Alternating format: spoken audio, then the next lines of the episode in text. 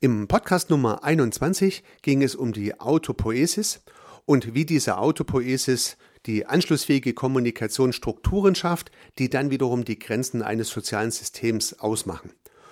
Und heute geht es nochmals um die Frage, wie nun genau soziale Systeme entstehen und welche Auswirkungen diese Entstehung auf unsere Möglichkeiten haben, soziale Systeme überhaupt in irgendeiner Art und Weise zu beeinflussen oder und zu verändern. Herzlich willkommen zum Podcast Systemisch Denken.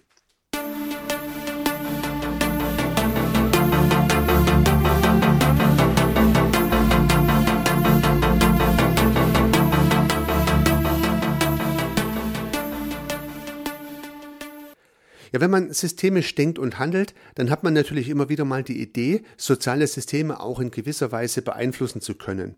Und das ist ja, ja, vielleicht auch der, der Kerngedanke, systemische Beratung, systemischen Coachings und so weiter. Aber viele von Ihnen, liebe Zuhörerinnen, liebe Zuhörer, haben ja sicherlich schon eine gewisse Demut gelernt und festgestellt, dass ganz im systemischen Sinne es funktionieren kann, was man vorhat, aber eben auch nicht.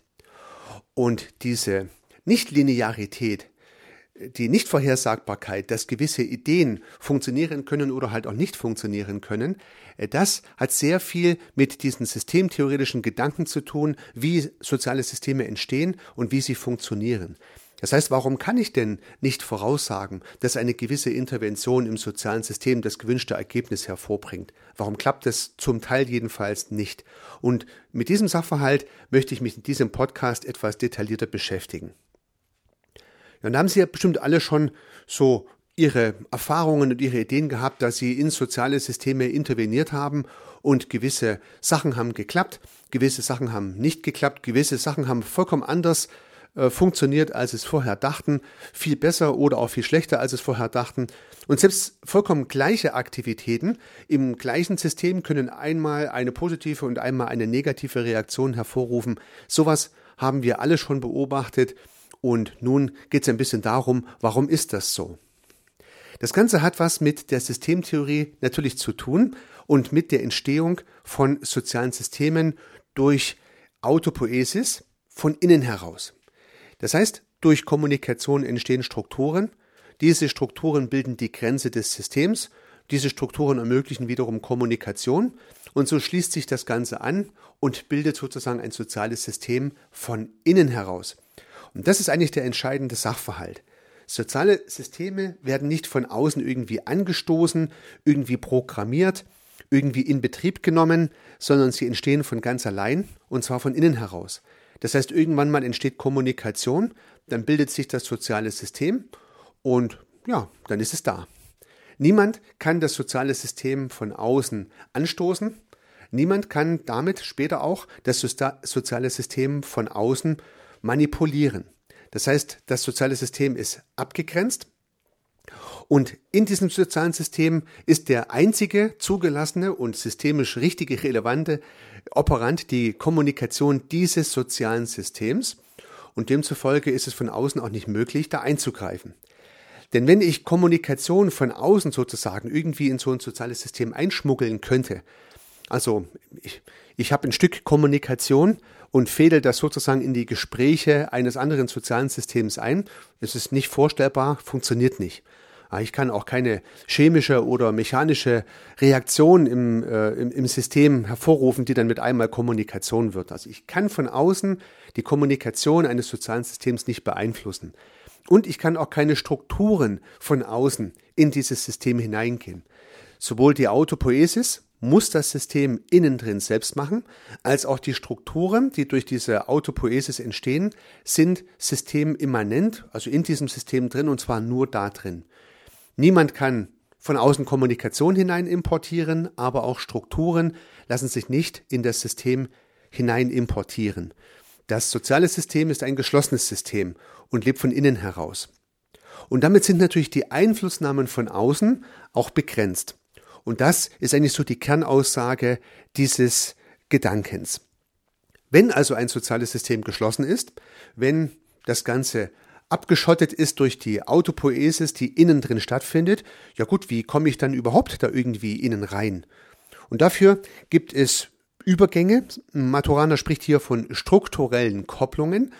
Und durch diese strukturellen Kopplungen besteht jetzt tatsächlich die Möglichkeit, sich mit anderen Systemen anzudocken. Das heißt also, Systeme, die in der Umwelt sind, können durch strukturelle Kopplungen mit dem geschlossenen System, was hier betrachtet wird, in Interaktion treten. Aber, das ist der entscheidende Punkt, das soziale System entscheidet selber, ob es die Informationen aus der Umwelt überhaupt zur Kenntnis nimmt und wenn es diese Informationen zur Kenntnis nimmt, ob sie sie als Information im Inneren ihres sozialen Systems verarbeitet. Also nochmal zwei wesentliche Gedanken. Jedes soziale System entscheidet für sich alleine, ob es eine Irritation aus der Umwelt überhaupt zur Kenntnis nimmt, weil man kann ja nicht alles zur Kenntnis nehmen, und wenn man es dann zur Kenntnis nimmt, dann ist die Frage, ob es in die Informationsverarbeitung einfließt. Und das kann in dem Fall nur sein, dass es in die Kommunikation kommt. Das heißt, wird darüber gesprochen, dann hat man sozusagen einen Effekt erreicht von außen oder wird nicht darüber gesprochen, dann verpufft die Intervention und niemand interessiert, was in der Umwelt dieses sozialen Systems passiert. Lassen Sie mich vielleicht diesen etwas hm, abstrakten Gedanke mit ein paar Beispielen ähm, manifestieren. Also angenommen, ein soziales System wäre Ihre Familie und ja, in, in Ihrer Familie, äh, da haben Sie jetzt diverse Gespräche, die so stattfinden, äh, um alles Mögliche, äh, Familienbelange sozusagen. Und nun gibt es in der Umwelt eine größere Irritation, zum Beispiel einen Virusbefall könnte es geben. Das heißt also, es gibt eine, eine Grippe-Pandemie oder Epidemie. Und das ist jetzt eine Information, die in der Umwelt zur Verfügung steht. Und nun stellt sich die Frage, erstens, kriegt es Ihre Familie überhaupt mit, dass diese Information da ist? Also stellen Sie sich mal vor, äh, Sie würden mit Ihrer Familie irgendwo in der Einöde zelten, ja, dann würden Sie die Information gar nicht zur Kenntnis nehmen. Das heißt, es wären zwar Informationen, Gespräche über diese Grippe-Epidemie in der Kommunikation der Gesellschaft vorhanden, aber ihre Familie würde davon nichts mitbekommen, weil sie wären ja irgendwo Zelten in der Pampa. Ja, unter den Gesichtspunkten kann diese, diese, äh, diese Geschichte nicht Kommunikation ihrer Familie werden. Wenn jetzt aber irgendeiner mal was hört, weil es in der Zeitung steht und man sieht es dann sozusagen, dann muss es zur Kenntnis genommen werden. Und dann muss es den Unterschied machen, der den Unterschied macht. Das hat man im letzten Podcast schon etwas beleuchtet, im vorletzten Podcast war es, Entschuldigung, schon etwas beleuchtet. Das heißt, der Unterschied, der den Unterschied macht. Der Unterschied ist, Sie erfahren diesen Sachverhalt, aha, es gibt jetzt eine Grippewelle und wird das jetzt zur Kommunikation, wird das jetzt sozusagen in die Informationsverarbeitung Ihres Systems eingebunden oder ist es ein Sachverhalt, den man zwar gesehen hat, aber auch nicht weiter verarbeitet? Also geht man in der Zeitung vorbei, sieht es zwar, aber nimmt es gar nicht wirklich zur Kenntnis. Oder sieht man es, geht dann zurück zur Familie und sagt übrigens, Leute, durch äh, unsere Gegend zieht gerade eine Grippeepidemie drüber, vielleicht müssen wir ein bisschen aufpassen. Ja, beispielsweise. Dann würde die Kommunikation von außen in das soziale System der Familie einfließen. Und nun gibt es ja extrem viele Beispiele, die man hier anführen könnte. Das mit dieser Grippeepidemie war jetzt mal eines, aber es gibt viele Situationen, wo man die Information zuerst mal als solche bekommen muss. Vielleicht hat man sie ja gar nicht und wenn man sie bekam, muss man sie also auch im System verarbeiten, dass sie überhaupt eine Relevanz bekommt. Ich kann mich in meinem Leben als Unternehmer immer wieder daran erinnern, dass ich mir früher sehr intensiv den IFO Geschäftsklimaindex angeschaut habe, weil es mir einfach wichtig war zu wissen, wie die Wirtschaft so läuft. Also habe ich mir diese Information besorgt, habe äh, diese Information dann auch in meine Firma mit hineingenommen, habe dann drüber gesprochen über diesen Index und man hat sich überlegt, wie man gegen äh, zukünftige Krisen gut intervenieren kann.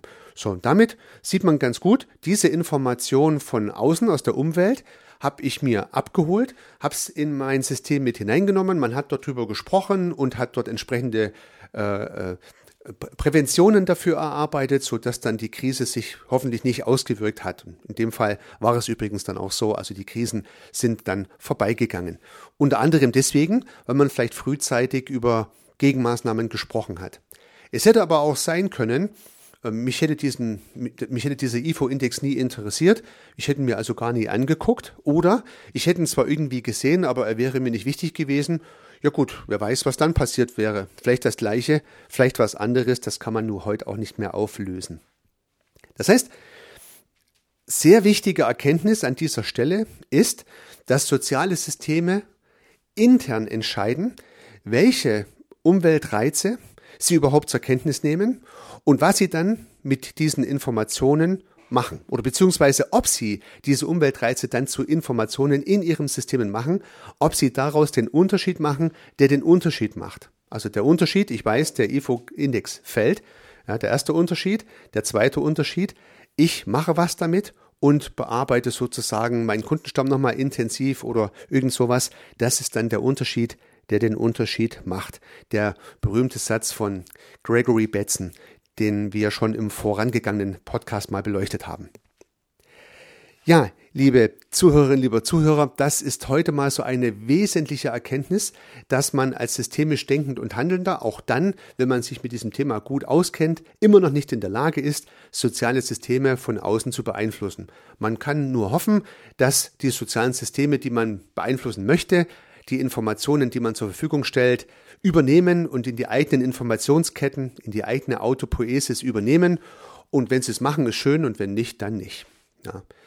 Ein immer wieder traurig zu beobachtendes Beispiel, gerade im Geschäftswesen, sind Strategiediskussionen. Und immer wieder erlebt man dann, ja, dass Strategien entwickelt werden, meistens durch die Leitungsebene, durch die Geschäftsleitung. Und dann soll die Strategie sozusagen in die Mannschaft äh, kommuniziert werden. Also wie läuft das konkret ab? Die Geschäftsleitung setzt sich zusammen, entwickelt eine Strategie, dann wird eine PowerPoint draus gemacht, dann gibt es ein großes Meeting, da werden die Leute alle eingeladen, dann wird diese PowerPoint-Präsentation vorgeführt und die Geschäftsleitung ist stolz, was sie da an Strategie erarbeitet hat. Dann ist das Meeting zu Ende, das Team oder die Menschen gehen wieder an die Arbeit und nun gibt es zwei Möglichkeiten. Entweder man redet über diese PowerPoint-Präsentation, dann hat es geklappt, ja, dann ist diese Strategie von außen, wenn man so möchte, in das Team hineingewandert oder es hat nicht geklappt, die Leute gehen an den Arbeitsplatz und keiner redet mehr darüber, dann ist die gesamte Intervention verpufft, ja, dann haben die Teams entschieden, mit dieser Information nichts anzufangen, das heißt, dann hat man es auch gleich wieder vergessen. Und dann ändert sich natürlich auch nichts, in, dem sozialen, in den sozialen Systemen der Teams, dann arbeiten die genauso weiter, wie sie seither gearbeitet haben. Und oftmals wundert sich das Management. Also immer wieder habe ich dann so lustige Fälle, dass die Manager eine Strategie verkünden und sich dann wundern, äh, dass die Teams und die Abteilungen nicht nach dieser Strategie arbeiten. Aha, Überraschung. Jetzt mit der Erkenntnis, mit dieser systemtheoretischen Erkenntnis von Luhmann sauber herausgearbeitet ist klar warum.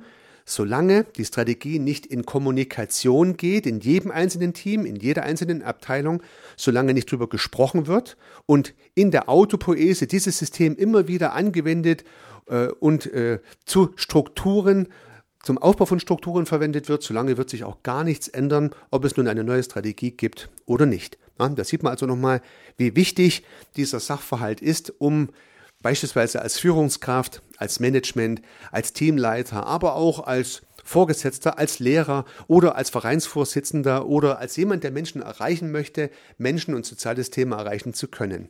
Da muss man drauf achten und muss sich auch der Begrenztheit der eigenen Möglichkeiten bewusst sein. Wenn diese Episode dazu beigetragen hat, dass Sie da etwas demütiger und vielleicht auch etwas gelassener mit solchen Situationen umgehen, dann würde es mich freuen. Seien Sie erfolgreich, unternehmen Sie was, Ihr Heiko Rössel.